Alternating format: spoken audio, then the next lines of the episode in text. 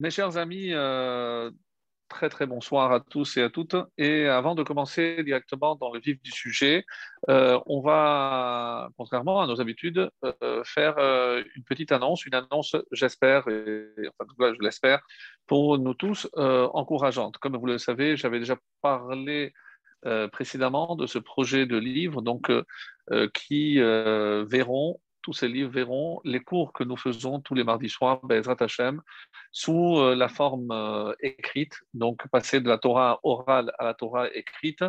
Donc, c'est un projet qu'on a déjà démarré, Baruch Hashem, des personnes euh, que je ne vais pas citer forcément ce soir, mais qui se reconnaîtront, donc sont déjà à l'œuvre pour retranscrire donc tous ces cours, pour donner une forme, on va dire, présentable. Donc, vous imaginez que ça représente une somme considérable, de travail.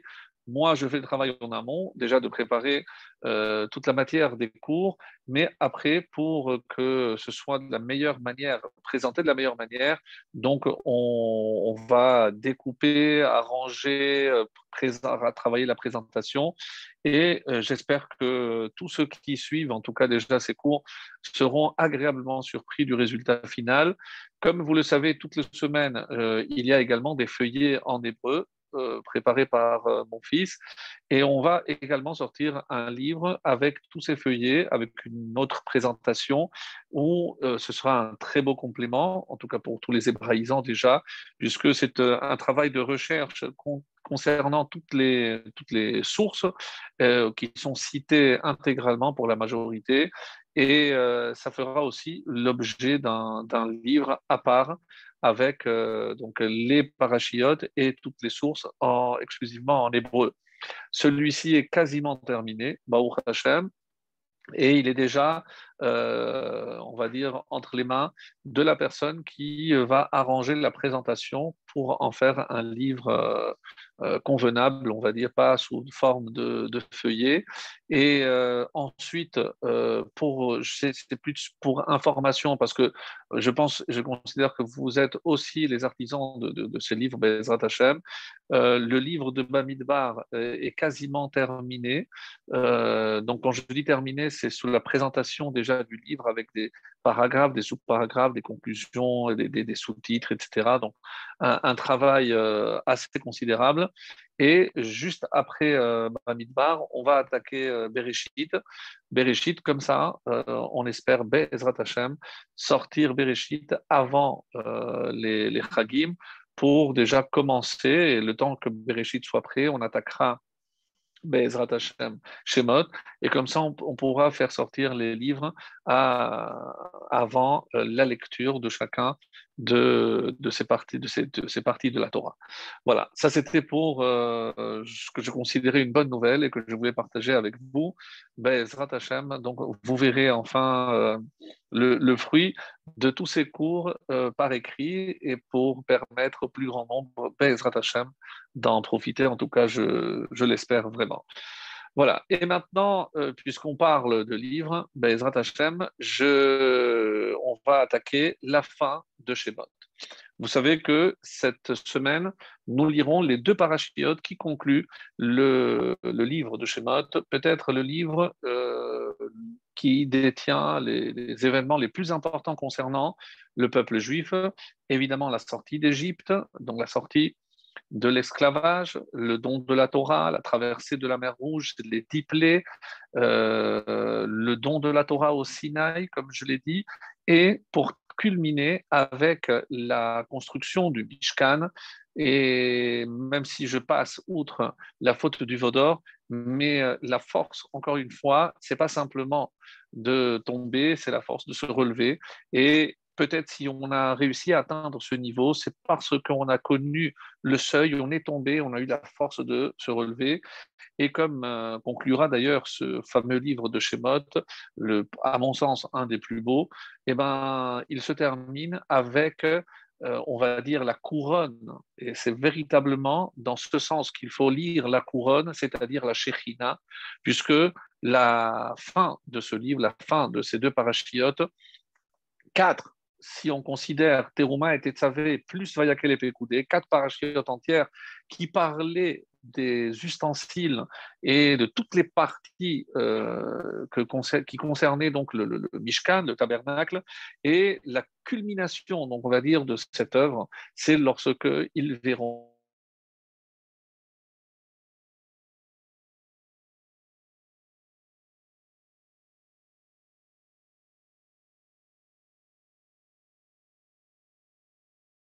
Shechina posée définitivement. Donc, que, ainsi est dit, de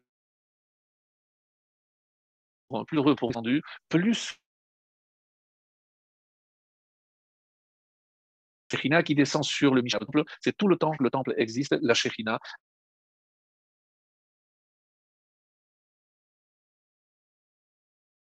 réside et euh, je, on célèbre du Beth Amikdash, c'est pas simplement sur les pierres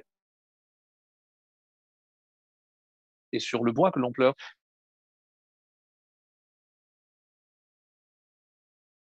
de sainteté là qu'on fait allusion. Donc, euh, par ailleurs, si vous donnez toutes ces poutres, toutes ces parties écrites avec tellement de détails dans ces dans le désert encore, c'est Moshe qui, le seul, détient l'endroit où sont enterrées toutes ces différentes parties. Et à Triatametim, qu'on espère très vite, Moshe viendra nous désigner l'endroit, on pourra déterrer ces, euh, ces objets euh, qui contiennent une sainteté euh, insoupçonnée.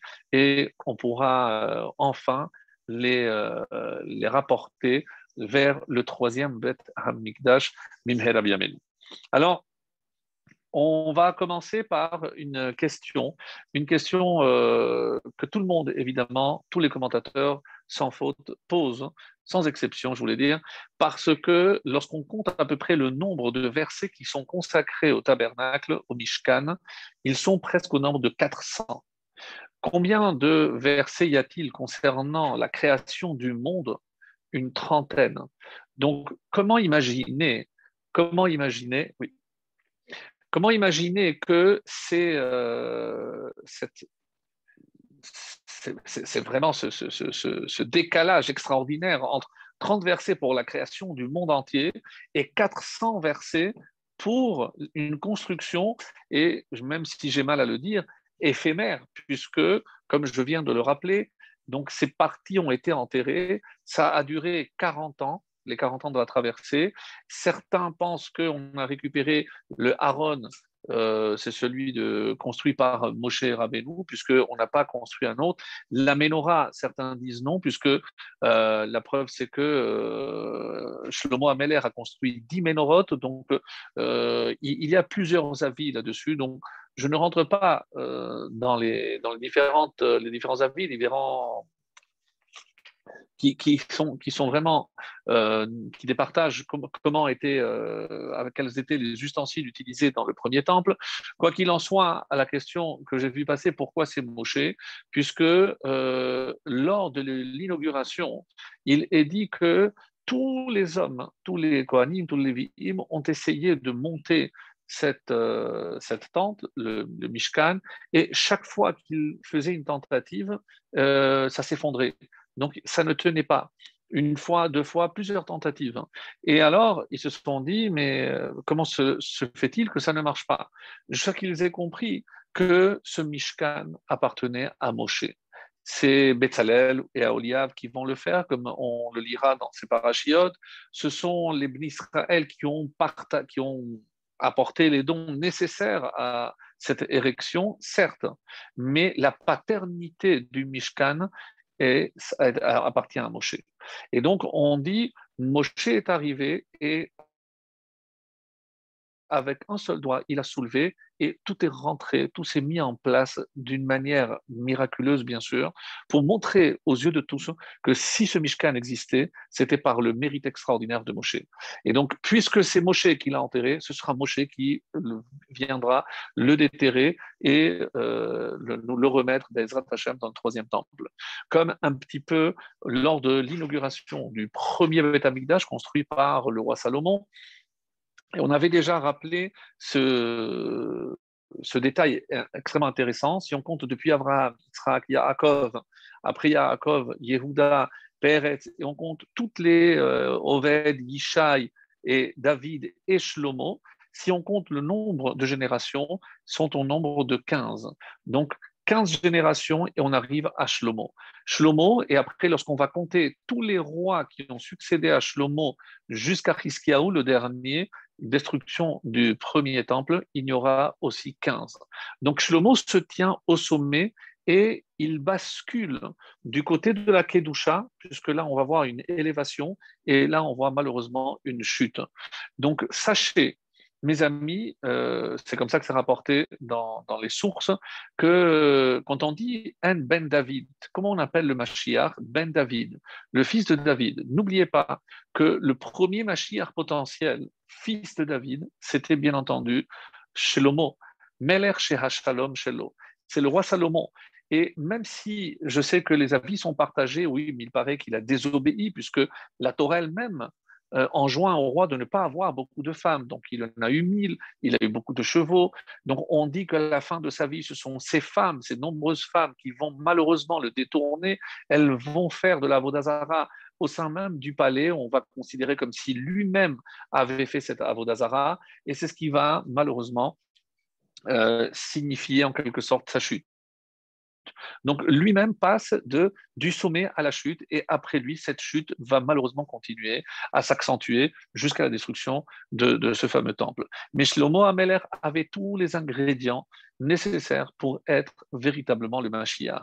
Et où est-ce qu'on le voit? Il a réussi à faire régner la paix dans le monde.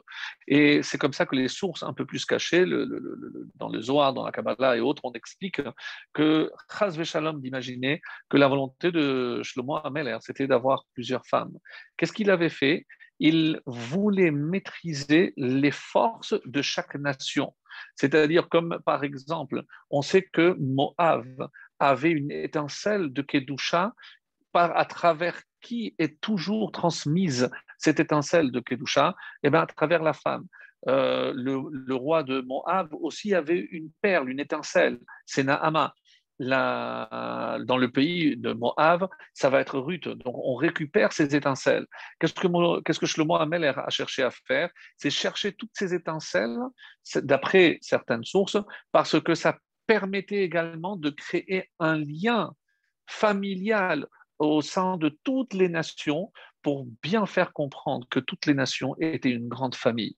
Donc c'est un, ouvrage, une intention extrêmement élevée de la part de Shlomo Ameler. Il a presque réussi, mais malheureusement, ce n'était peut-être pas le moment. En tout cas, euh, il nous a permis d'avoir une vision de ce à quoi ressemblera le monde lorsque le Mashiach, donc son descendant, s'il est descendant de David, il est aussi descendant de Shlomo Ameler. Donc, c'est à quoi le monde ressemblera, ou lorsqu'on va voir donc une paix s'instaurer aux quatre coins du globe. Il n'y aura pas d'animosité entre les nations. C'est quelque chose d'extraordinaire. Et Israël sera pointé comme l'exemple dans tous les domaines, mais évidemment, essentiellement dans le domaine spirituel. J'espère que véritablement, nous aurons le mérite de voir de nos propres yeux cette vision messianique avec cette paix tant attendue où euh, on cessera de chercher les, les, les, histoires à Israël et au contraire, on la citera en exemple puisque c'est comme ça que Bezrat Hashem, ce sera à la fin des temps. Alors, ça, c'était par rapport, donc, on a dit, euh, puisqu'on a cité le Zohar, J'aimerais aussi revenir sur un petit détail. Je ne vais pas m'attarder, mais pour vous montrer encore une fois qu'il y a une grande, grande importance à tous ces détails. Et en parlant des détails de la construction, pourquoi 400 versets pour parler de ça? C'est évidemment pour montrer l'importance. Alors, certains vont dire, parce que c'est pour mettre en avant non seulement parce que le monde transversé, mais le monde n'est que le moyen de faire descendre la présence divine. Donc, je peux imaginer que la présence divine, c'est la finalité, comme c'est rapporté dans le Midrash, dira toute cette création n'a qu'un seul but, c'est Hachem a désiré avoir une résidence ici-bas. Ici-bas, donc évidemment, ici sur terre, en Israël, euh, et à travers le peuple juif. Donc, puisqu'on parle de la finalité de la création, il est évident que quand je parle de la finalité, eh ben, je dois m'attarder beaucoup plus que sur le moyen. Donc, même la création du monde n'est qu'un moyen, et c'est pour me faire comprendre quelle est la finalité, c'est de révéler la présence divine sur Terre. Donc, ça, c'est extraordinaire. Et pour faire le lien, donc, comme vous le savez, il y a plusieurs étapes. Donc, on a parlé de l'étape de la création. Il y a l'étape de la libération, Nissan euh, avec Pessa, et l'étape de la révélation, c'est le Sinaï. Et quel est le dénominateur commun à ces trois étapes, création, libération et révélation C'est le chiffre 10. Oui, puisque pour la création du monde, il a fallu dix paroles, comme c'est rapporté dans les Pirkei Avot. Donc, dix, dix paroles pour la création. Ensuite, la libération. Au bout de combien euh, d'étapes le peuple juif est sorti d'Égypte 10, on parlera des dix makot, qu'on rappellera bien entendu euh, dans à peine euh, trois semaines, le soir du Seder. Et enfin, la révélation, par quel biais Dieu se révèle au peuple juif à travers les dix commandements. Donc, les euh, Aseret Diberot. Donc, on voit que ce chiffre 10, évidemment, n'est pas anodin. Et là encore, ce que je voudrais mettre en avant, c'est que quand je parle de révélation, on a parlé aussi du Sinaï, mais il y a aussi le Mishkan. Le Mishkan est une perpétuation de la révélation qu'il y avait au Sinaï. Comme c'est marqué que au Sinaï, la Shekhinah est descendue, on aurait pu imaginer qu'elle remontait. Et pire encore, après la faute du Vaudor, donc on sait que la Shekhinah est montée. Mais avec ces deux parachiotes de Vayakhel et Pekoudé, on verra que Hachem a véritablement pardonné au peuple juif, puisque la Shekhinah redescendra pour rester. Et ça, c'est quelque chose d'incommensurable. On ne peut même pas imaginer ce que ça représente de pouvoir ressentir la présence divine ici. Et encore une fois, si vous dites oui, mais c'est parce que la Kedusha, on est dans le désert. Il n'y a pas de Kedusha. La Kedusha, c'est le peuple juif qui la forme. Donc, si la Shekhinah est descendue, c'est pas grâce au désert, c'est pas c'est par et à travers les kelim, les ustensiles présentés par le peuple juif. Et si on fait un état des lieux de combien de parties il y avait finalement dans ce Mishkan, vous ne serez certainement pas étonné si on arrivait au chiffre de, bien entendu, 10. Il y a ce qu'on appelle la partie intérieure, donc ce qu'on appelle le Hechal, euh, là où à l'intérieur il y avait euh, la séparation entre le Kodesh HaKodashim et les, les, trois autres ustensiles qui étaient la table, la menorah, le candélabre, et le, le misber hazahav, là où on faisait l'encens. À l'extérieur, donc il y a la partie extérieure, donc si vous avez vu, donc il y a un carré, après un carré beaucoup plus long, plus grand, donc et là il y avait le misber à l'extérieur et le kior. C'est cette cuve avec laquelle donc les Kohanim devaient se laver la main, les mains et les pieds. Donc, si on fait un récapitulatif, vous allez voir qu'il y a huit en tout. Donc, je vais vous les lire et euh, vous allez voir par vous-même donc ce que le Zohar nous révèle, qu'on est en face aussi ici du chiffre 10 et bien entendu, ce sont les 10 séphirotes. Ces émanations à travers lesquelles Akadosh Baruch chaque fois qu'il se révèle, traverse donc ces différentes étapes qu'on appelle les sphères, les 10 séphirotes, qui sont les suivantes. Donc, si on considère donc la partie qu'on appelle Ohel, le Ohel Moed. Qu'est-ce qu'il y a dans le Ohel Moed? Il y a la Menorah, le Shulchan et le Misber HaZahav. À quoi ça correspond? À Chesed. Donc quand on parle de Chesed, c'est la bonté. La bonté, mes amis, c'est la lumière. Donc bien entendu, c'est la, c'est la Menorah. Ensuite, il y a, euh, on a parlé du Shulchan, la Gvora. Gvora, c'est la force et ça représente le roi, la royauté. Pourquoi? Parce que c'est la force, donc Gevura. Et on termine avec Tif Eret Misbach HaZahav, qui est euh, représenté par le Emet. Je ne vais pas revenir sur tout ce que représente. On a dit sur la Ketoret, donc rappelez-vous qu'on a jeté ce mot, il était écrit Emet lorsqu'il la, la, la Vodazara a disparu. Donc euh, ça c'est par rapport à le Misbach HaZahav. Ensuite, il y a, on a oublié le Aaron. Le Aaron, c'est le Yesod. Comment on définit le Yesod? Le Yesod, c'est la stabilité, la fondation et c'est aussi la pureté sexuelle. C'est pour ça qu'on avait dit dans le Zohar qu'il y avait l'homme et la femme. Donc c'est qui représente l'union, mais dans la pureté. Donc c'est la pureté sexuelle. Et c'est pour ça que c'est au niveau de Yesod, c'est-à-dire au niveau de la Brit Mila. Et ça, c'est le Aaron. Ensuite, à l'extérieur, j'ai dit qu'il y a le Misbéach, là où on offrait tous les corbanotes, les sacrifices. Ça, ça correspond à Netzar, puisque j'ai réussi à vaincre ma faiblesse, Netzar c'est et c'est cette victoire qui me donne l'éternité, comme on a souvent expliqué, par rapport à Netzar, c'est aussi la détermination, je vais jusqu'au bout, je vais corriger ce que j'ai fait. Ensuite, Rod, Rod, c'est la splendeur, c'est le kiyor, c'est l'eau, c'est évidemment la pureté, et c'est représenté par d'ailleurs Aaron. Et là, on a cité donc Chesed, Gevura, Tif Eret, Yesod, Netar, Hod. Il manque encore. Il manque, qu'est-ce qu'il manque? Il manque euh, les trois supérieurs qui sont Keter, Chorma et Bina. Et par quoi elles sont représentées On dit que le Oel Moed, c'est Bina, c'est à l'intérieur. Et euh, il y a la partie extérieure, là où il y a le misbéar, ça c'est la chorma. Donc la chorma, curieusement, c'est supérieur. La chorma représente, d'après les chachamim, les tefilin shel Rabbeinu Tam. Bon, ça, j'ai dit que je n'allais pas détailler. Et euh, la bina représente tefilin shel Rashi. Donc tefilin de Rabbeinu Tam, apparemment, sont supérieurs au tefillin de, euh, de, de Rashi. Et qu'est-ce qu'il nous reste? Il nous reste Keter, Keter, c'est-à-dire la couronne, et ça, c'est représenté par la Shechina, et bien entendu, vous avez trouvé par quoi sera représenté Malchut, Malchut, autrement dit la royauté, c'est le, niveau euh, inférieur, c'est par Adam, c'est l'homme. Donc j'ai Keter, c'est la Shekhina. Keter, c'est la Shekhina. Et en bas, j'ai Malchut, c'est l'homme.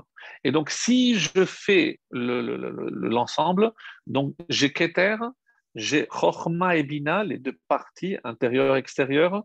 Après, les, avec les ustensiles, j'arrive au chiffre de 10. Donc, je vois que la Shekhina qui est représentée par Keter, mais est le moyen par lequel la présence divine s'installe ici. Et c'est pour cela que même dans le Beth Amikdash, on va retrouver exactement le même modèle. Et pourquoi j'ai dit euh, que c'était les téphilines? Je ne sais pas si vous avez vu des représentations, mais on dirait les boîtes de téphilines. Donc comment euh, les, euh, avec les escaliers et c'est en forme de boîtier des défilés. Donc, ça peut-être un jour, on l'expliquera, mais je trouvais que c'était euh, véritablement pour bien montrer qu'il y a une correspondance, non seulement avec les dix ça on aurait pu s'en douter, mais avec la création, avec la révélation et avec la libération. Donc, ça, c'était un, premier point pour mettre en place euh, ce que je, voulais expliquer par rapport à, à cela. Maintenant, ça ne suffit pas. Pourquoi? Parce qu'on arrive donc à ce début de paracha, Vayakhel, et on est déjà un peu étonné par la formulation. Pourquoi? Parce qu'il y a euh, un rassemblement, Vayakhel. Moshe va rassembler l'ensemble du peuple. Et kol adat ben Israël, toute l'assemblée. Et c'est toujours le Zohar qui dit, mais pourquoi Vayakhel et kol et pourquoi Adat Adat, c'est aussi les lettres de Da'at. Donc il y a une révélation, et Da'at, comme vous le savez, euh, a toujours une connotation d'intimité, d'une relation intime. Parce que Moshe s'apprête, il sait que l'enjeu, c'est euh, justement que la Shekhinah descende, et il veut, pour ce faire, il a besoin de toute la collectivité d'Israël. Et parce qu'il doit faire une annonce. Et on est un petit peu étonné parce que dans cette annonce, il n'est pas question de il n'est pas question d'abord du Mishkan et de tout ce qu'il faudra faire, mais il sera question du Shabbat. Et on est très étonné. Le Shabbat, on en a parlé donc Itissa, donc il y a la semaine dernière, on a parlé dans les Asereta d'Iberot. Donc on connaît déjà, quand on a parlé de la manne, on a aussi reparlé du Shabbat. Donc pourquoi il a fallu encore introduire cette notion de Shabbat ici dans cette paracha Donc ça, c'est une question que euh, beaucoup, beaucoup de, de, vont se, se, poser et qu'on va essayer, Bezrat Hashem, donc d'apporter une réponse. Ça, c'est euh, un des thèmes qu'on va essayer de, de, définir, de développer. Pourquoi euh, il a fallu encore introduire le thème du Mishkan par le Shabbat? Quel est le lien, euh, pourquoi c'est lié. Et on va également mettre en évidence euh, autre chose, c'est euh, qu'est-ce que ces 400 versets viennent nous enseigner. Et pourquoi il a fallu quatre parachiotes. Donc déjà, évidemment que tout le monde se pose la question, puisqu'on a Teruma et Tetzavé, c'est, vous allez me dire, c'est là où on reçoit l'ordre. Oui, mais on, aurait pu dire, au lieu de résumer, j'aurais pu résumer ces deux parachiotes en un, mot, et les bénis ont fait tout ce que Hachem avait ordonné. Et qu'est-ce qu'il a ordonné? Ben, Va voir dans Teruma et Tetzavé, et ben, ils ont fait exactement ce que Dieu avait demandé. Et d'ailleurs, c'est tellement précis que 18 fois, on trouvera l'expression comme Dieu avait ordonné à Moshe et une comme Dieu avait ordonné au béni Israël. Donc au total, ça fait 19.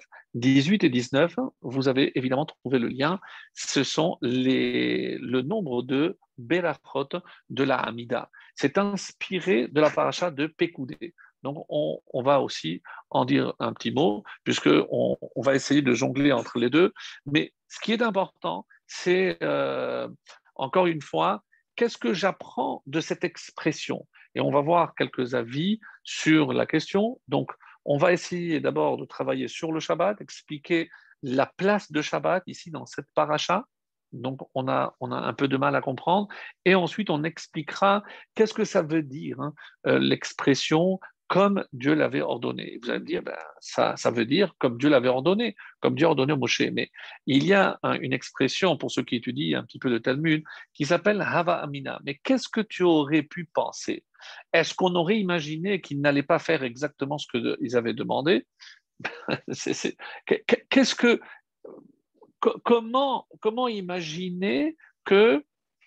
Euh, comment imaginer qu'on n'aurait pas fait. On sait très bien que si ça n'avait, si ça correspondait pas exactement à ce que Dieu avait ordonné, la Shekinah ne pouvait pas descendre.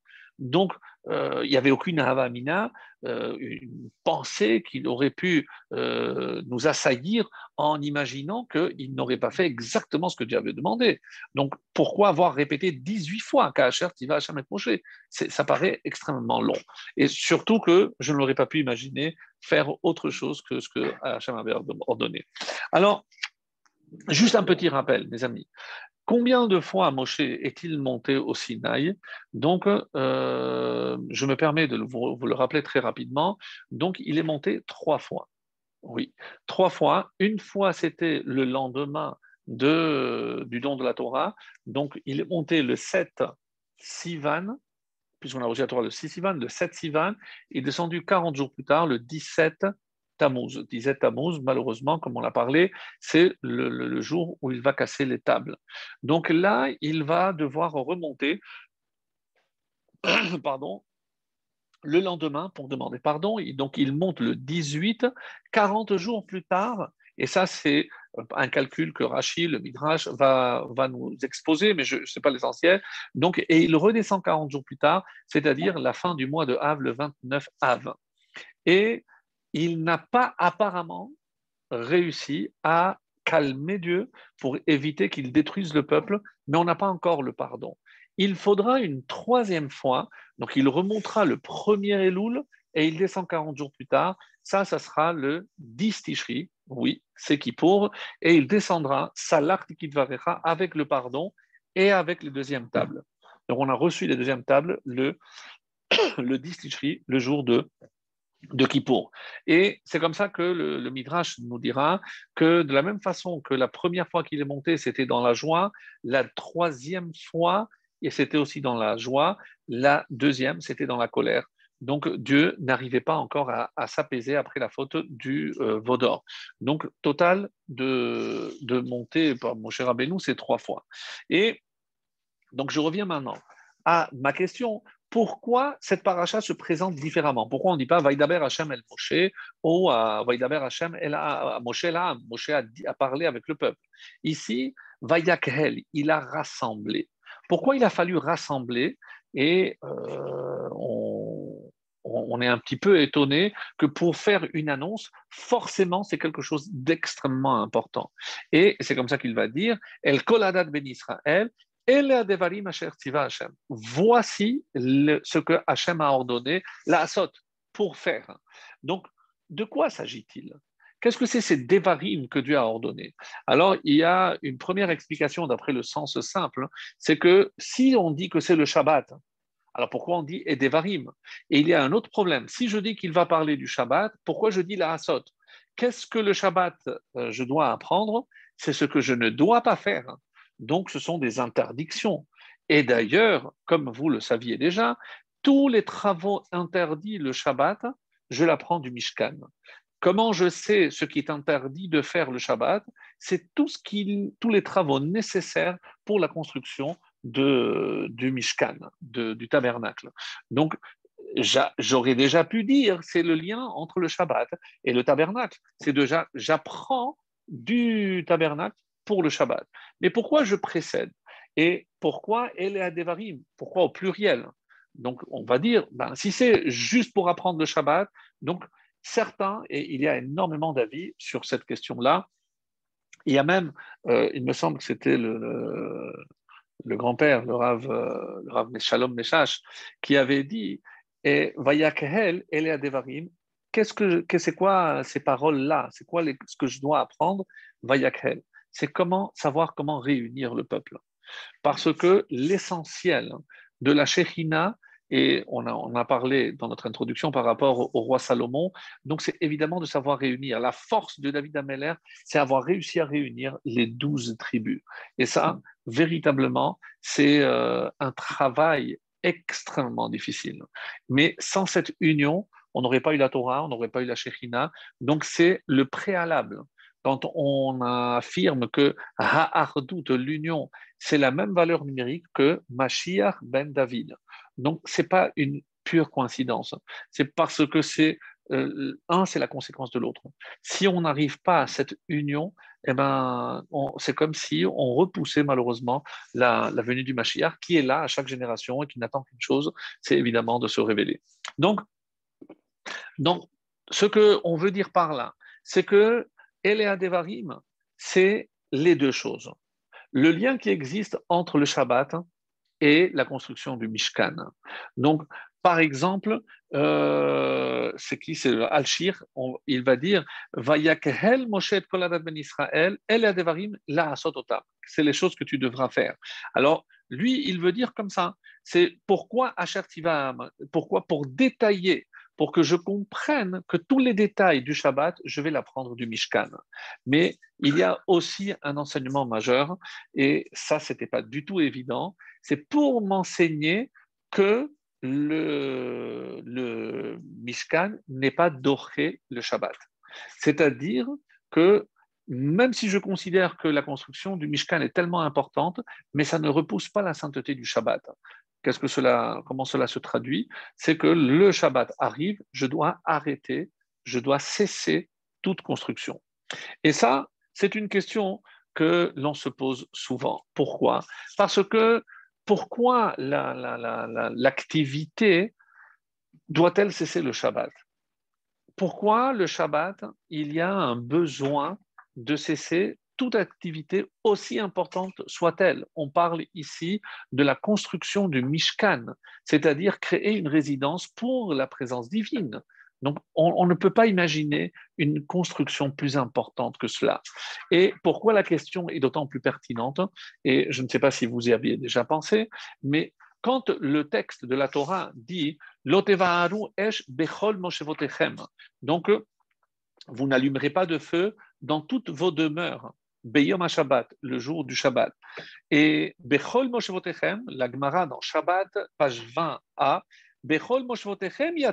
C'est dans tes demeures, tu n'as pas le droit d'allumer des feux. Mais pour la combustion des, parties dans le Beth oui, tu peux allumer. Le Shabbat, on allumait le feu dans le Beth Donc, la question n'est pas aussi, aussi évidente que l'on pensait. Pourquoi on aurait pu imaginer que lorsque le temple est construit, eh ben, tout ce que l'on fait dans le Beth Amikdash, dans le Mishkan ou dans le Beth Amikdash, repousse Shabbat. J'allume le feu, je fais le nécessaire. Alors, j'aurais pu dire, vu qu'une fois qu'il est construit, je peux, oui, repousser le Shabbat. Alors, pour la construction, j'aurais pu déduire, alors si je vais repousser le Shabbat, puisque la preuve, c'est que lorsqu'il sera construit, ben, il n'y a pas de Shabbat, donc je continue à faire normalement. Et pourtant, non. Et pourtant, ce n'est pas la bonne réponse. Donc, je dois essayer de comprendre pourquoi. Mais pour pouvoir comprendre, on est obligé de comprendre l'essence même du Shabbat. Parce que tant que je n'aurais pas compris l'essence, et ça peut-être, euh, hélas, c'est euh, beaucoup de gens s'imaginent que euh, quand on dit que qu'est-ce qui est interdit le Shabbat, c'est de travailler, le travail. Mais c'est faux c'est pas le travail dans le sens où moi je conçois. La preuve, c'est que il est beaucoup moins fatigant de faire une impulsion avec mon index que monter 15 étages. Donc, il n'est pas ici question d'effort. Le travail n'est pas lié avec un effort physique. Au contraire, je peux faire un effort physique, je dois monter, je peux même déplacer des, meubles à l'intérieur euh, sans changer de, de de, euh, de territoire. Donc, euh, si c'est du privé vers le public ou le public vers le privé, etc. Donc, je vois du domaine public au domaine privé, mais donc c'est pas du tout lié à l'effort. Et ça, c'est une incompréhension que les gens ont. C'est lié au terme en hébreu qui désigne melacha. Mais moi, ma question va au-delà. Pourquoi? Parce que qui est le premier qui a cessé toute activité le Shabbat? Eh ben, c'est Dieu lui-même. Vayanar Bayom c'est lui qui s'est reposé. Il, Vayishbot Bayom il a cessé le samedi. Et comme lui a cessé, alors nous, on doit cesser. Mais je ne comprends pas quelle, quelle, quelle est la notion de repos pour Hachem. Parce que tout commence par là. Comme, comme c'est marqué, ça, euh, vous le savez, comment Dieu a créé le monde? Dieu a créé le monde, Bidvar Hachem, Shamaim Naasu. C'est par la parole que les cieux et les terres ont été créés. Haïnu, Kolabria, Shel Asara Mahamarot, comme on vient de le rappeler. Donc, c'est par la parole. Donc, je ne peux même pas dire qu'il y a une, sorte de fatigue dans la création. C'est par la parole que Dieu a créé. Donc, si Dieu crée par la parole, quand il cesse de parler, eh ben, ça, je, je considère que c'est une cessation de la création. Donc, qu'est-ce qui a eu le Shabbat? Pourquoi je considère que parce que Dieu a cessé son activité, je dois faire pareil? Mais non, je ne comprends pas. Je, ne comprends pas, sincèrement. Donc, il y a ici forcément quelque chose qui est indispensable. Alors, quand c'est marqué, je lis maintenant la fin de la création par Dieu. Et Dieu a fini le septième jour, Melarto toute l'œuvre qu'il avait réalisée. Bayom et il a cessé le septième jour. Mikol Melato, de tout son travail. Alors, pourquoi?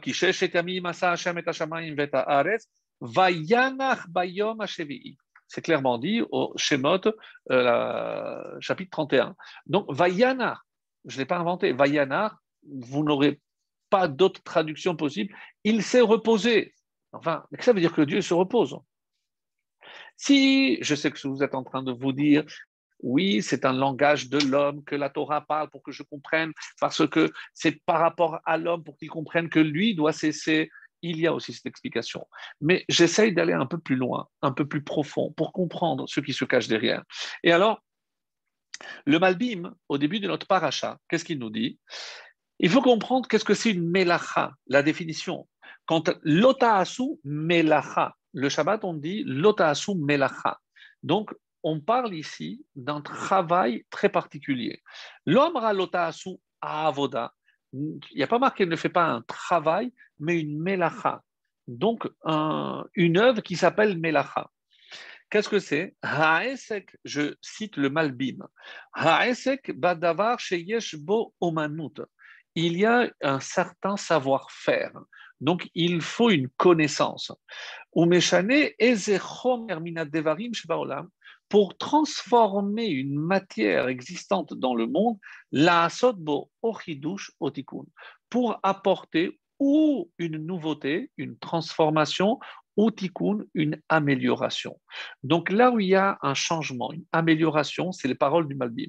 Alors quoi?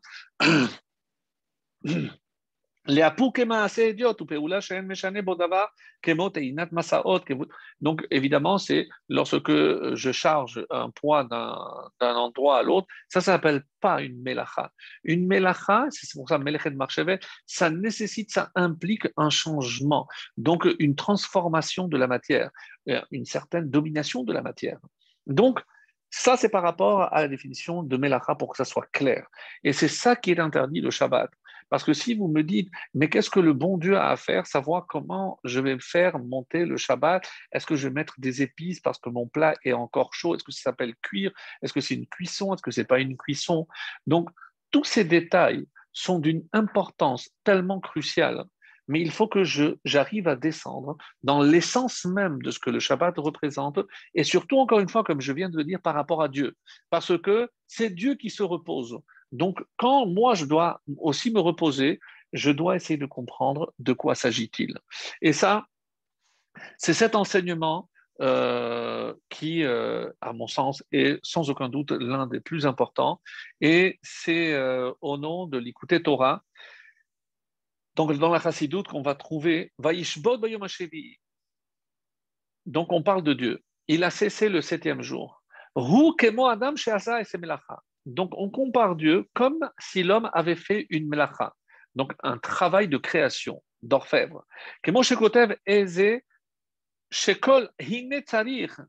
pardon. Donc là où il y a besoin de l'intellect, de l'intelligence. Donc il suffit pas, il faut que cette étincelle d'intelligence se traduise par un acte. Et c'est dans cette action que je vais faire, parce que quand je vais appuyer sur un bouton, évidemment, vous allez dire, moi, je n'ai pas créé l'électricité ou autre, oui, mais je suis en train de fermer un circuit, je vais mettre en branle un ascenseur, je, je vais appuyer, je vais faire avancer ma voiture. Donc, ça nécessite forcément un savoir.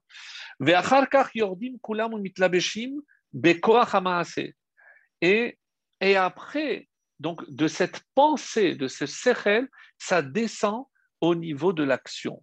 Chez timtum veyerida gedola. Écoutez bien les paroles. C'est considéré comme une descente. Donc, de la pensée, je la traduis en acte. Donc, l'acte forcément est inférieur à la pensée. Je ne pourrais pas traduire en acte tout ce que je pense. Donc, forcément, pour faire ce travail, je dois réduire ma pensée à, une formule mathématique, à une formule chimique, peu importe. Et je termine de lire, c'est très très beau. Donc, que veut dire le fait de d'arrêter cette activité? Kol hakochot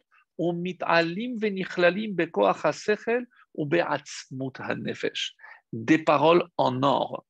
C'est qu'est-ce qu'il dit? Toutes ces forces reviennent et remontent et elles se regroupent autour du Sechel ou Beatzmut Nefesh et dans l'essence de son être. C'est-à-dire, mes amis, qu'est-ce que c'est le Shabbat? Hachem occupe tout l'espace. La notion d'espace n'existe pas. Comment il a pu créer un monde matériel fini et par cette notion de timtum. Donc c'est comme s'il s'était réduit, il avait dû réduire toute sa puissance pour la concentrer dans un acte créateur qui se traduira par cette galaxie, ce monde, cet univers, qui est somme toute fini par rapport à sa dimension infinie. Donc, une fois qu'il arrête, qu'est-ce qui se passe? Il redevient infini. Il revient à son essence première. C'est-à-dire, un homme se traduit soit par ce qu'il fait, soit par ce qu'il est. Le Shabbat quand je cesse de faire, c'est pour redevenir ce que je sais être. Donc, je reviens à mon être. Donc, ce que nous sommes en train de dire finalement, qu'est-ce que c'est le Shabbat? C'est être soi-même. On pourrait même dire être avec soi-même, mais c'est être soi-même à nouveau. Et c'est pour ça que dans Shabbat, il y a la notion de la chouve, c'est de revenir, revenir à son essence. Mais je ne peux atteindre cette essence que si je me déconnecte complètement avec tout ce qui représente le matériel, sauf le matériel dont j'ai besoin c'est-à-dire la nourriture.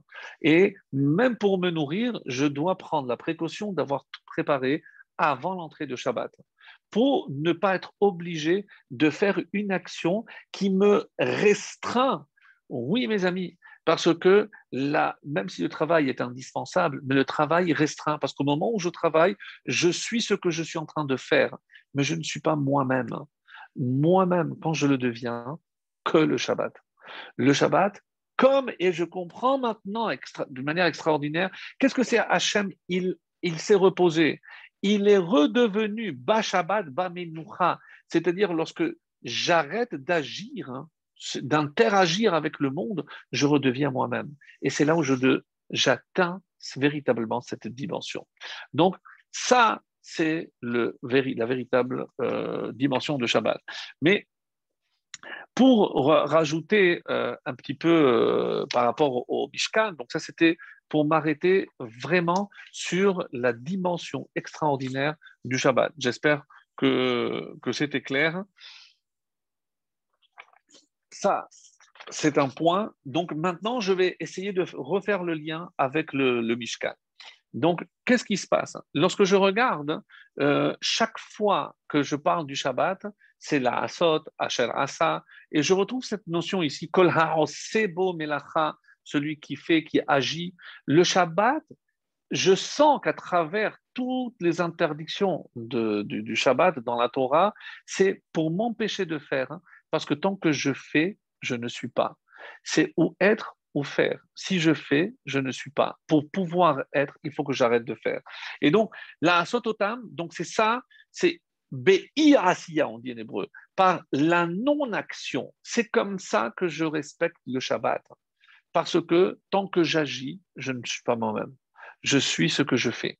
Alors, la question maintenant, c'est qu'il y a le Maase Mishkan d'un côté, c'est ça, Eleha Devarim, j'avais dit, finalement, c'est une double, une double euh, mitzvah.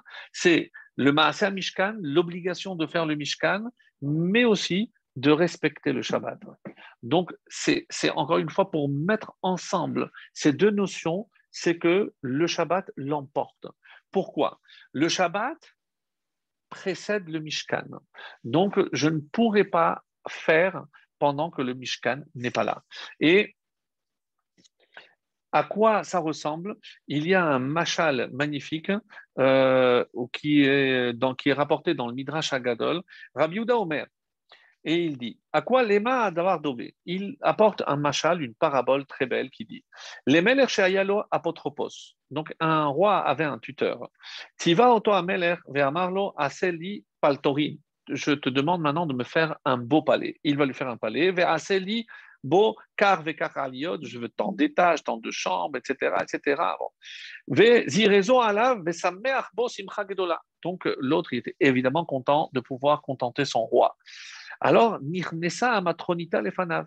Mais sa, femme, sa concubine, elle arrive et elle voit cette maison.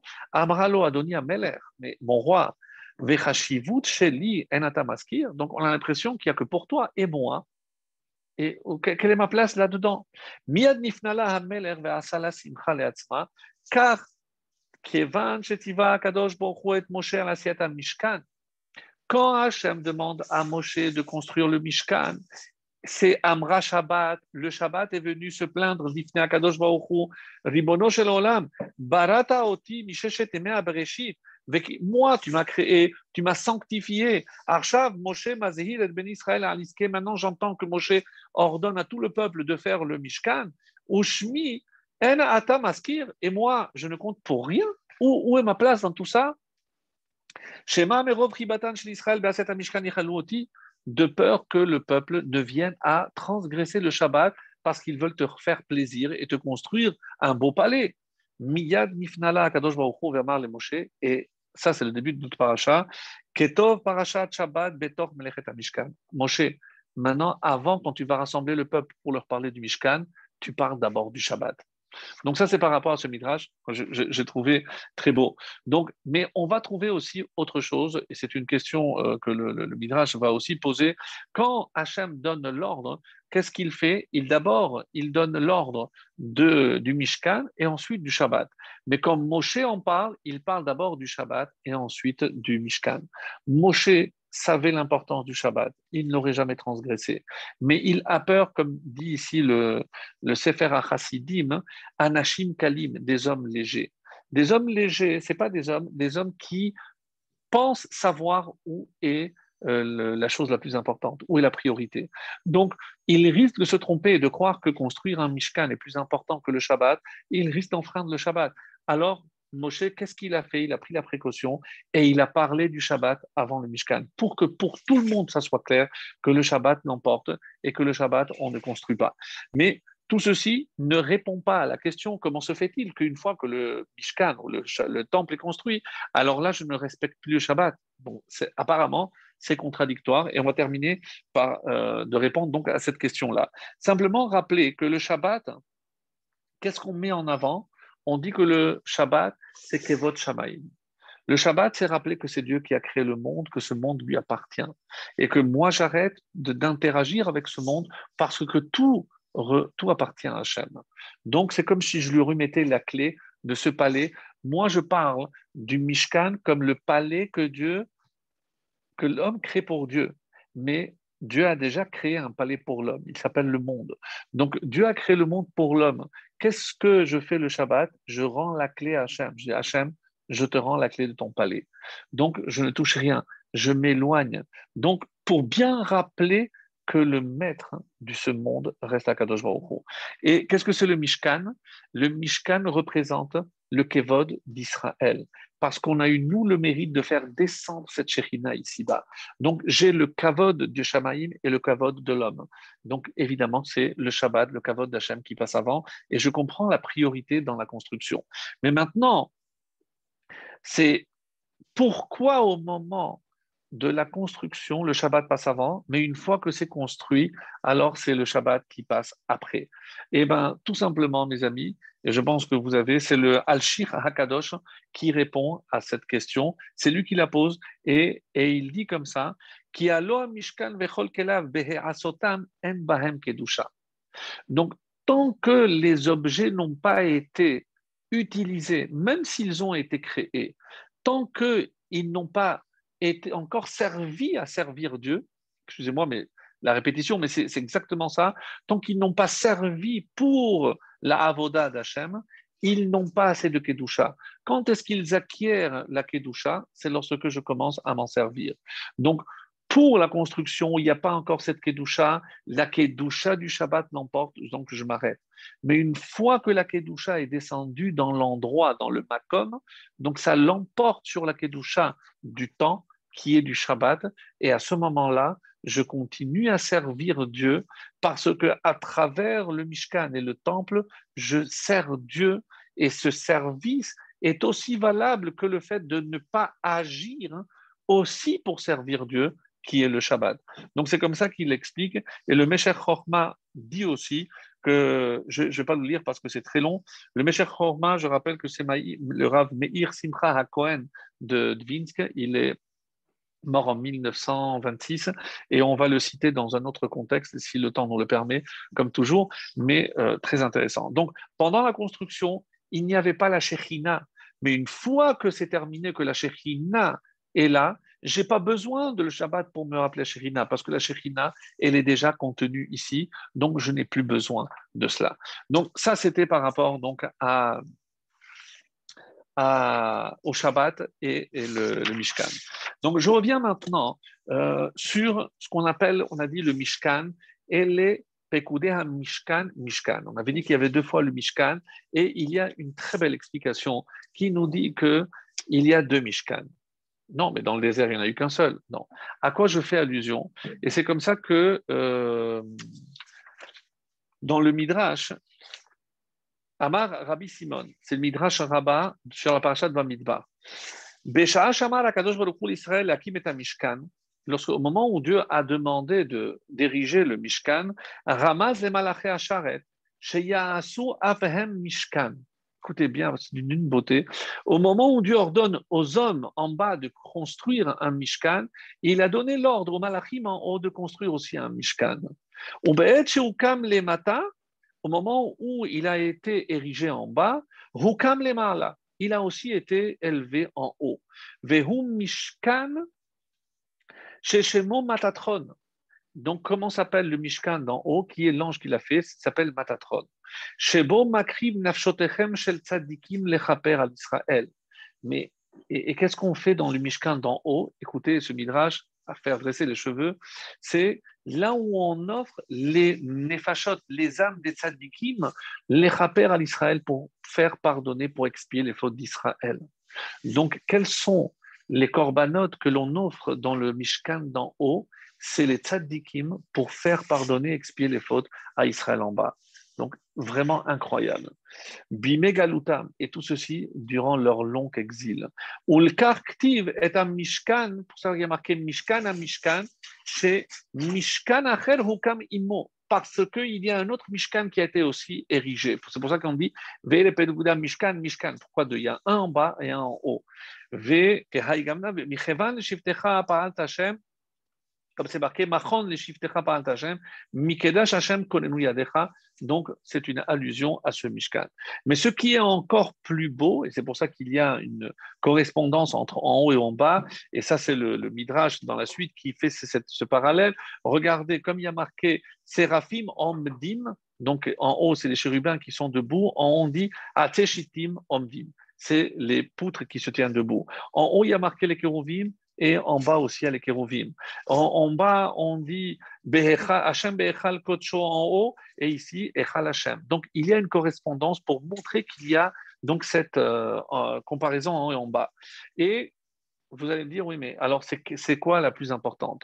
Qu'est-ce qui est plus important, en haut ou en bas?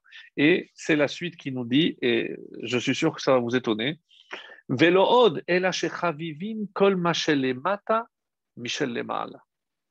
Dieu préfère ce qu'il y a en bas que ce qu'il y a en haut. Mais en, bas, c'est fait par des hommes, donc peut-être qu'il y a des défauts, et c'est ce qu'on va essayer, d'expliquer avec l'autre paracha. Dieu a préféré abandonner le Mishkan d'en haut et il a préféré descendre, s'installer en bas. Comme c'est marqué, moi, je, je, pourrais avoir, j'ai un Mishkan là-haut, non, je veux ici en bas avec vous.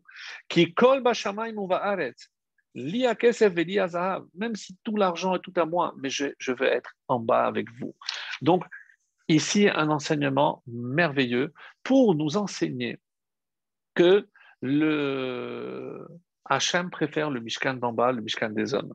Donc maintenant, si j'ai parlé du Mishkan de haut et du Mishkan d'en bas, donc on revient à cette expression Ka'acher Tiva. Mais quoi, on aurait pu imaginer qu'il n'allait pas euh, faire exactement. Maintenant, la question qui est posée, c'est euh, mais est-ce que l'homme peut faire exactement ce que Dieu demande? Dieu a demandé une mesure exacte, deux coudées et demi. Mais si au lieu de 2,5, je fais 2,51 ou 2,49, est-ce que ça suffit? Est-ce que c'est bon? C'est une question. Donc, si la Torah a alors, pour que tu n'aies pas ce doute, il y a marqué Tiva, ça veut dire non, ils ont fait exactement ce qu'ils voulaient. Mais comment on peut être sûr de l'exactitude de la mesure? Et à ce propos, il y a une, une Gemara dans Bechorot 17, c'est le traité de Bechorot, et on nous parle d'un cas où il y a deux jumeaux hypothétiques qui sortent en même temps. On dit que la tête sort en même temps. Donc maintenant, on doit le savoir lequel des deux est le Bechor. Alors on nous dit, on prend un et on le nomme Bechor et l'autre il n'est pas Bechor. Mais ils sont sortis en même temps. Et la Gemara dit non, en les Donc je ne peux pas, c'est sûr qu'un des deux est le Bechor, mais moi, je n'ai pas la connaissance, je ne peux pas distinguer, même à une fraction de seconde, qui est véritablement sorti le premier. Je n'ai pas le microscope qui me permet, ou comme dans les courses aujourd'hui, pour déceler à une centième de seconde près qui est le premier qui est sorti. Donc, je dois faire ce que je peux. Je ne peux pas décider, donc je décide un des deux, mais parce que comme je ne sais pas, je n'ai pas la possibilité de savoir, alors je le fais. Alors on nous dit, ah, alors quand il y a marqué Ka'acher, va Hachem et Moshe, alors qu'est-ce que le Horachaim dit? À quoi ça fait allusion Il dit non, c'est qu'ils ont fait avec la kavana. Est-ce qu'ils ont vraiment fait les mesures? Non, en tout cas, ils ont mis tout à Soulishma. Tout ce qu'ils ont fait, c'est au nom de Dieu. Ils ont mis toutes les bonnes pensées. Il fallait, ils ont mis tout ce qu'il fallait. Donc, je considère qu'ils ont fait le nécessaire. Mais attends, mais même si ce n'est pas exactement la même mesure, comme on vient de dire, on ne peut pas savoir à, une virgule près, à une centième près, je ne suis pas sûr. Alors, comme ça, on explique que les mesures des Kélim n'étaient peut-être pas aussi exactes, mais parce que euh, bidiouk, mais faites ce que vous pouvez. Et en faisant ce que vous pouvez, ça suffit. Alors on pose la question, attends, mais ça voudrait dire, en disant ça, ça voudrait dire que, et c'est le, le, qui, pose cette question, ah oui, le, Grise de Brisque, le, rabbi Ladmour de Brisque qui pose cette question, ça voudrait dire que euh, il est cacher Bediavad, donc c'est a posteriori, donc a priori, il ne correspond pas, donc il n'est pas, mais comme on ne peut pas faire plus exact que ça, alors on considère que ça suffit. Ou alors euh, c'est assez dérangeant d'imaginer qu'après tous ces efforts et toutes les mesures que me donne la Torah, c'est parce que je ne suis pas capable de cette endetzamtzem, je ne peux pas être aussi exact, hein. alors quoi, euh, je vais considérer que posteriori, il est cachère, le, Mishkan, et il a du mal. Donc il dit non, c'est pas ça. Donc il, propose une autre réponse magnifique. Et regardez ce qu'il dit. Qu'est-ce que ça veut dire Yevchar les Samtsem Alors, il dit non, il est caché les khatrila. Pourquoi? Parce que forcément, le fait que l'homme fait tout ce qu'il est en tout ce qui est en son pouvoir, tout ce qu'il peut, ça, c'est Hacher Tiva Hachem. Qu'est-ce que Hachem il te demande? De faire le maximum. Pas de faire ce que lui, il veut que tu fasses, parce que tu ne seras jamais peut-être à la hauteur de faire avec exactitude mais fais ce que toi tu peux. Et si tu fais tout ce que tu peux, ça, ça correspond à ce que Hachem il veut. Donc ici, on est en train de dire que euh, chaque homme a son, son, temple en haut. Qu'est-ce que c'est son temple, son moment de gloire Moi, je pense souvent à, à la, à la Neila. Quand vous voyez cette enthousiasme, cet élan, ce, comment les, Juifs vivent ce moment euh, avec une telle intensité, c'est sûr que toutes les bonnes décisions que je prends l'année-là, je ne sais pas si je vais les tenir, mais tout le monde décide d'être meilleur, tout le monde va faire un effort pour euh, euh, faire des efforts dans tel ou tel domaine, de moins s'énerver, etc. Donc, toutes les bonnes décisions, c'est comme si on avait un moment d'élévation tel comme si on était en communion avec notre autre de l'au-delà, c'est-à-dire le, Mishkan d'en haut et celui qui rayonne dans le ciel. Et c'est comme si on entrait en communion. Après, évidemment, il y a la chute, après on, revient normal. Mais qu'est-ce que euh, nous sommes en train de dire? Qu'à un moment donné, l'homme, il doit être conscient de ses faiblesses, mais il doit utiliser cette faiblesse pour s'élever, donc, ne pas imaginer que par rapport à notre faiblesse, eh ben, ce manque, pour ainsi dire, hein, parce qu'on ne peut pas être parfait, on ne, peut, on peut que tendre vers la perfection. Donc, ce n'est pas une raison pour ne pas essayer de faire le maximum. Chacun connaît ses, ses forces, chacun connaît, quand j'ai dit le Shabbat, c'est être soi-même. Hein. Ben, regardez ici, pour, construire le Mishkan, hein, je suis en train de donner moi aussi tout ce que je peux. Donc, je suis moi-même. Et c'est ce à quoi on nous invite. Ne pas imaginer, si Hachem nous a créés avec des manques, il nous a créés avec des manques, mais Ces manques, c'est pour qu'on vienne les combler. On n'a pas dit Asher bara Elohim ve'asa, et il a fait, non, la asot. Et comme euh, explique le, les Chachamim, qu'est-ce que c'est la asot? La asot tikkun, pour venir réparer. Dieu laisse à l'homme la possibilité de réparer, de mieux faire. Et vous connaissez ce verset qui dit euh,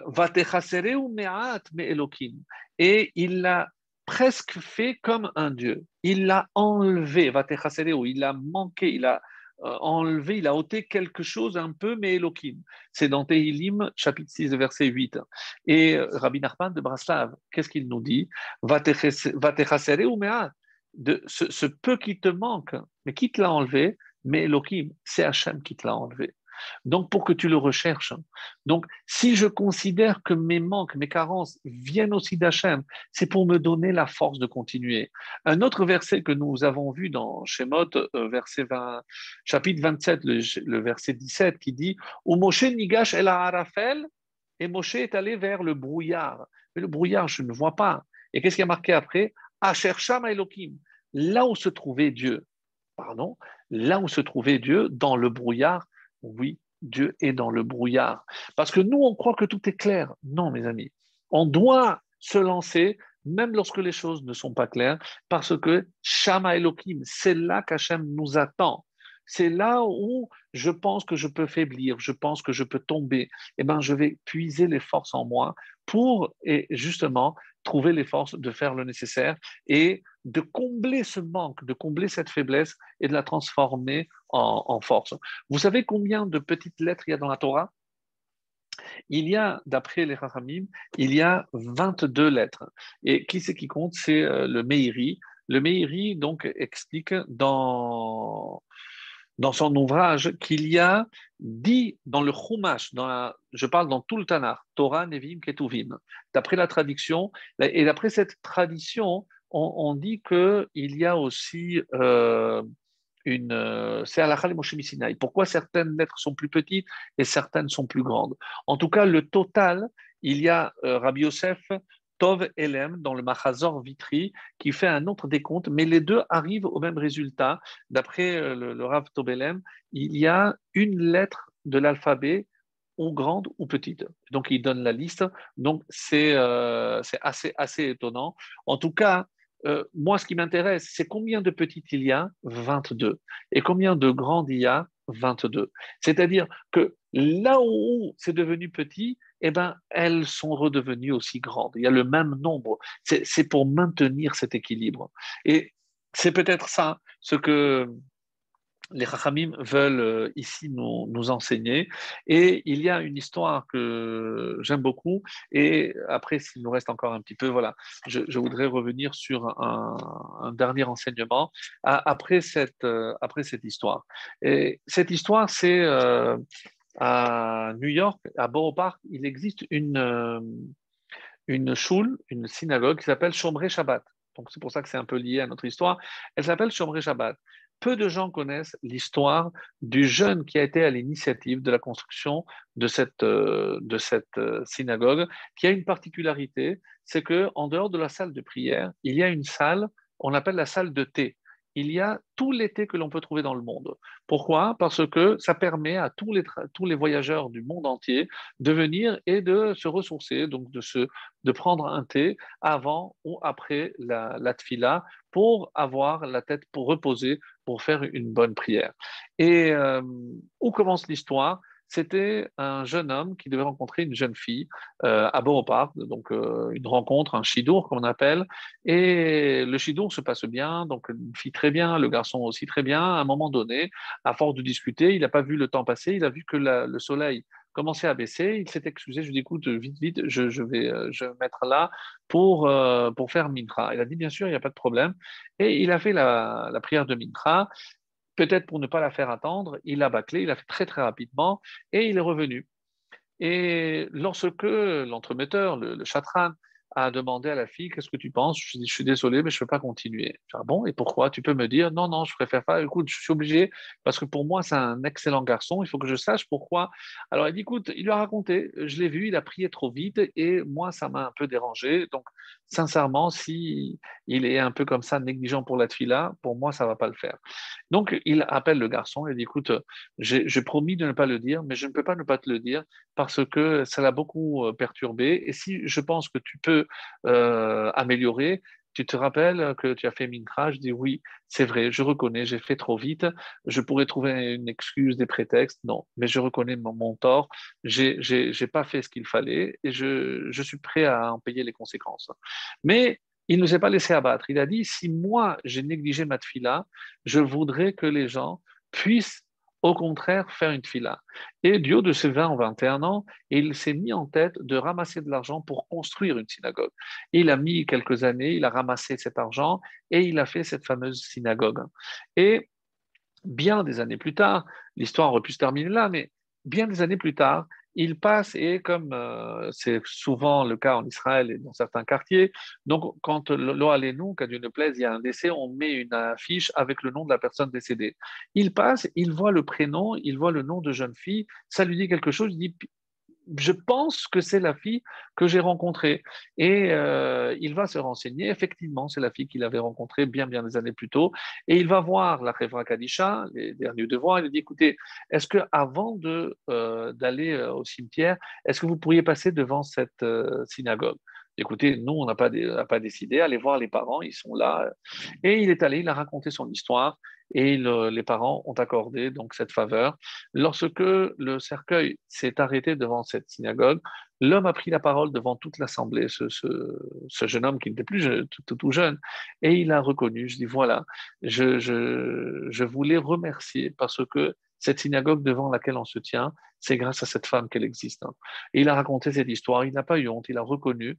Et je voudrais remercier donc de, de, ce geste parce que grâce à elle, tant de gens aujourd'hui peuvent prier comme il se doit. Donc voilà comment un homme qui non seulement il ne s'est pas laissé abattre, il a transformé ce qui était un manque en quelque chose, d'une force et il a construit et il a permis aux autres d'avancer. Et pour, pour, pouvoir avancer, puisque c'est le but, on va avancer vers la, la, fin, vers notre conclusion. Et de quoi, de quoi s'agit-il?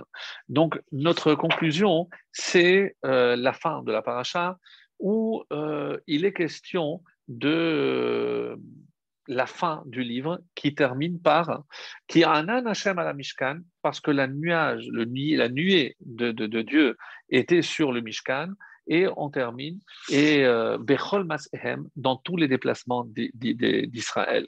Et là, vous allez m'excuser, mais parce que je ne peux pas ne pas, ne pas parler de ça. Et euh, le, le, livre de, de Shemot, dans sa fin, prépare en quelque sorte le livre de Vaïkra, puisque Hachem interdit à Moshe de, de, s'avancer, de rentrer tant que le, nuage, le nuage est présent, et c'est pour ça que pour pouvoir lui permettre, Vaïkra El Moshe, sauf lorsqu'il l'appelle, donc c'est pour ça que ce livre commencera par l'appeler. Mais la fin de Shemot fait aussi la connexion avec Bamidbar. Pourquoi? Parce que on est Vahi, quand est-ce qu'on inaugure? Vahi Bachodesh Harishon Bashana Hashenit Bechad la Kodesh à Chodesh Rukama Mishkan. Donc, on est le premier jour de la deuxième année, du premier mois, de premier Nissan, d'inauguration du Mishkan.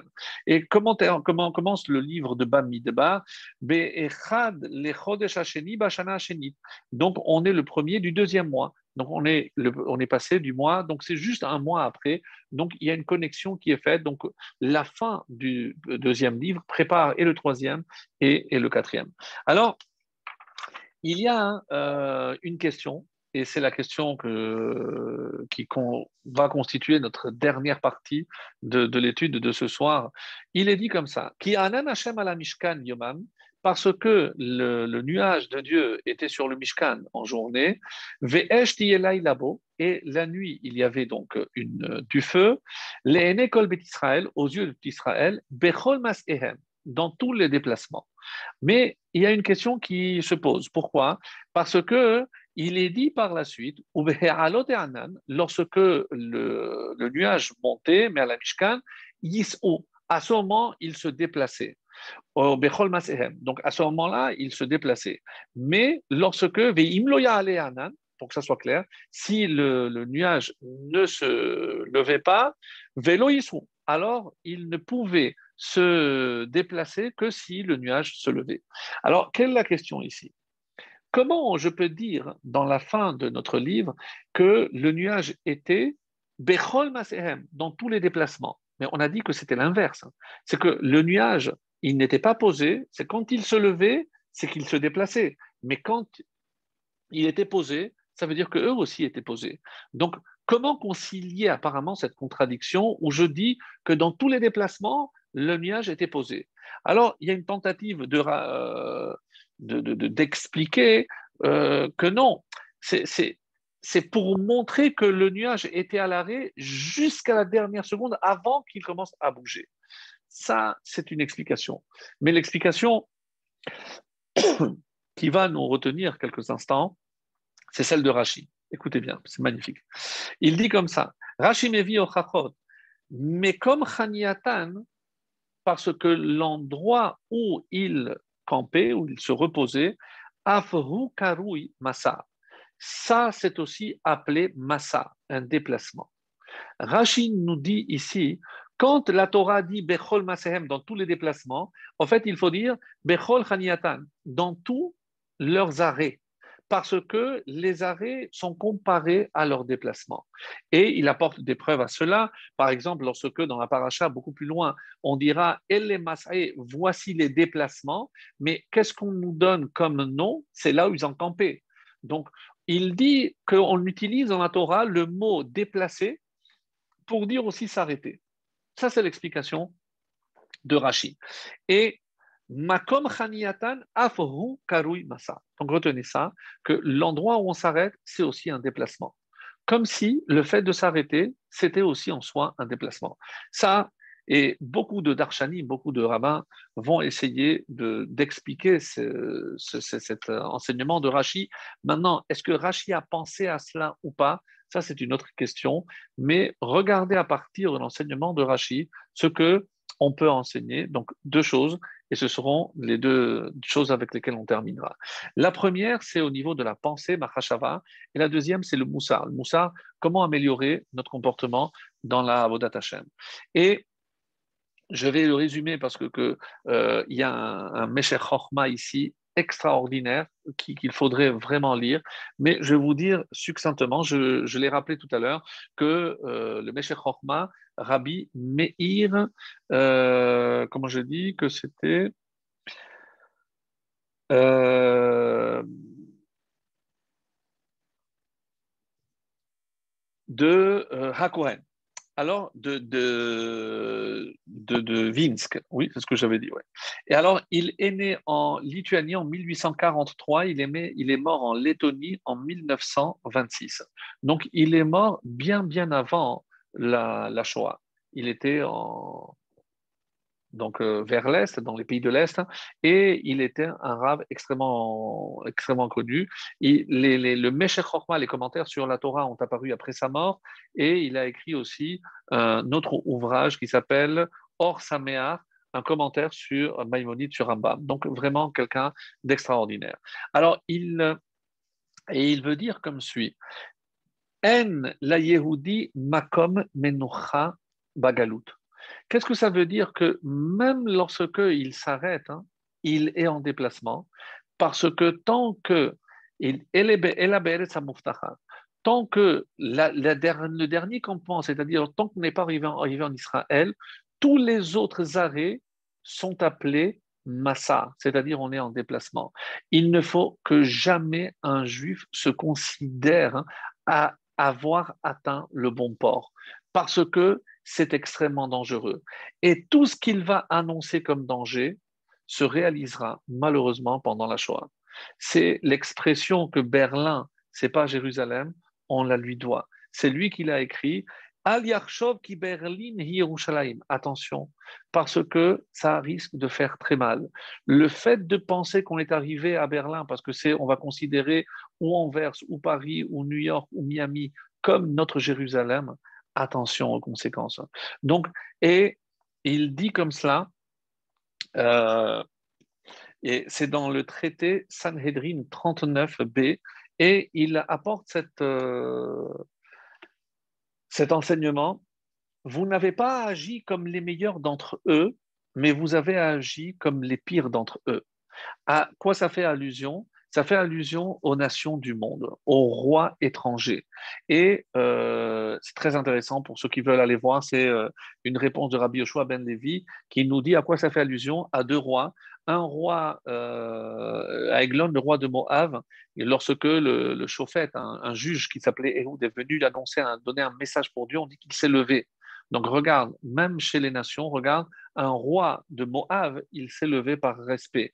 Et vous avez agi comme le pire d'entre eux. C'est qui le pire d'entre eux? C'est aussi un autre roi de Moab appelé euh, Meisha, Melech Moab, et il a sacrifié son Bechor pour la Avodazara. Il a dit c'est quoi la force de ce peuple hein? Comme ça, il y a une explication. C'est quoi la force de ce peuple d'Israël? Il dit parce qu'il descend d'Abraham qui a sacrifié son fils. Ah, si c'est comme ça, moi aussi je vais sacrifier mon fils. Une controverse dans le Talmud. Est-ce qu'il l'a fait les Shem ou les Avodazara? En tout cas, euh, il y en a qui disent qu'il l'a fait Avodazara et surtout qu'il était jaloux pour ne pas que son fils lui prenne sa place. Bon, quelque chose de terrible. Mais ce qui est terrible, c'est qu'on compare le comportement des Juifs à cela. C'est Avodazara, comment on peut imaginer que nous, on puisse sacrifier? Parce qu'on va sacrifier, parce que si on n'a pas compris le danger de la galoute, on risque de sacrifier loi, et nous, nos enfants. Mes amis, qu'est-ce que c'est l'assimilation? Donc, quand on parle ici du Mishkan, on parle du temple, on parle de la disparition du temple, donc on parle de la galoute. Et c'est pour ça que même sur cette connotation, je vais terminer sur quelque chose de plus positif. Mais ici, le Meshach Chochma, qui d'habitude est vraiment pointu avec des remarques extraordinaires, donc ici, il est extrêmement, extrêmement dur, extrêmement sévère. Et il dit comme ça, Israël, el Gil ne te réjouis pas Israël pour jubiler comme les peuples comme les peuples, certains disent avec les peuples. Attention, tu, à force de te mélanger, on, dit comme ça que Ezra, lorsqu'il a senti ce danger, il a marqué que chez Gadrou et Taouma, ils ont mis 18 barrières. Pourquoi je rapporte ça? 18 comme les 18 bénédictions de la Hamida. Il y en a qui disent que c'est la Hamida. Tant que je fais la Hamida, je, reste connecté avec Hachem, je risque de ne pas m'assimiler. Les Hibadel Benagoïm chez nous, Israël, chez, attention, pour que Israël se sente toujours comme un étranger, comme Abraham a dit. Guerre Vetosha, peut-être que j'habite, mais je suis toujours un étranger. Un juif doit toujours se sentir un étranger. Et tout ça à partir de cet enseignement de Rachi qui nous dit qu'il était comme en déplacement tout en étant à l'arrêt. Et comme j'ai promis de terminer avec cela, c'est le Admour de Orojov, encore un, un chassid pas très connu, et il dit, par rapport à cet enseignement de Rashi, Yeshkan Remez le Hashem. Il y a ici une allusion au service divin. Comment je dois servir Dieu? Et il dit, comment je traduis, lui, comment il va traduire le mot massa?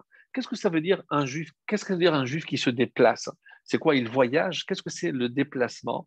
Il dit, mitparesh, kehora ruchanit mi madrega le madrega. Qu'est-ce que c'est un juif qui se déplace? C'est un juif qui s'élève.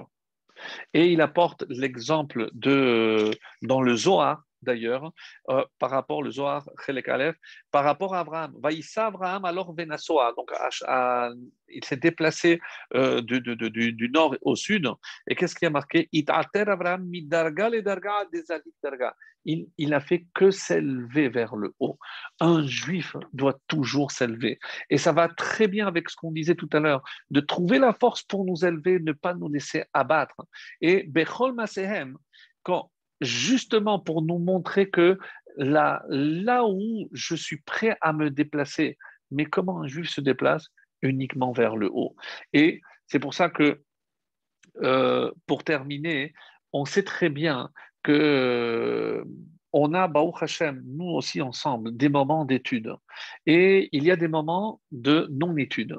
Donc, à quoi servent ces moments de vide? Je crois que c'est Beethoven qui avait dit que la plus belle musique, elle est entre les notes. C'est-à-dire, c'est le silence. C'est le silence qui crée Donc, on dit une fois qu'à Kelm, il y avait une discussion quelle lumière est la plus intense? La lumière de la lune ou du soleil? Donc, nous, on aurait dit évidemment le soleil, mais ils disent non, c'est la lumière de la lune parce qu'elle éclaire dans l'obscurité et qu'elle est plus utile. Donc, j'ai besoin donc de cet entre-deux.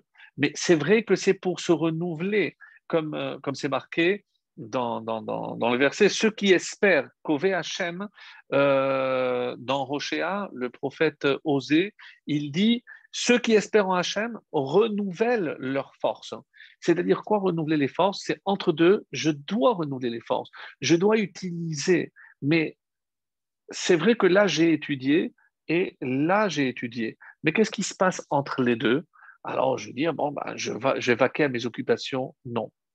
Et massa, je dois m'élever. Autrement dit, je dois transformer ce que j'ai étudié en mon quotidien. C'est je dois appliquer ce que j'ai étudié. Et c'est ça, mes amis, en tout cas, c'est mon souhait le plus vif. Hein. C'est que c'est ça véritablement que j'espère. Donc, on, on, se, voit, on étudie, chacun doit, par ses moyens, euh, consacrer un moment d'étude, par chaque journée. Et c'est vrai qu'après, on... mais attention, que l'étude ne soit pas simplement de la théorie. Et c'est pour cela qu'il y a le Chol, il y a le Kodesh, il y a la semaine, il y a le Shabbat. Il y a les, deux moments d'étude, mais entre les deux, c'est là où je vais voir si ce que j'ai appris, je suis capable de l'appliquer. Donc, j'ai appris, Ve'afta, tu aimeras ton prochain comme toi-même mais est-ce que je l'applique? Est-ce que je m'énerve moins? Est-ce que j'ai plus, plus d'empathie vers l'autre? Est-ce que je, vais faire des efforts dans le kibbutz Avaem avec mon conjoint? Je vais m'énerver moins, etc. Donc, Qu'est-ce que ça veut dire, mes amis, s'élever, comme le, le Admour de Orjov le disait? Qu'est-ce que c'est s'élever? C'est savoir que je dois toujours améliorer. Donc, on, dit, euh, peut-être, ça c'est la, la question, est-ce que c'est être plus ou avoir plus?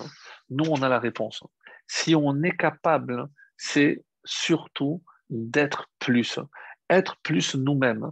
Si le Shabbat nous permet de nous retrouver, eh ben, ces moments, c'est pour nous retrouver, pour nous ressourcer, pour nous élever, et Be'ezrat Hashem, euh, qu'on puisse tous vivre Yom Shekulo Shabbat, un jour qui sera un Shabbat éternel, parce que là, on sera, on sera redevenu nous-mêmes. Très bonne soirée à tous.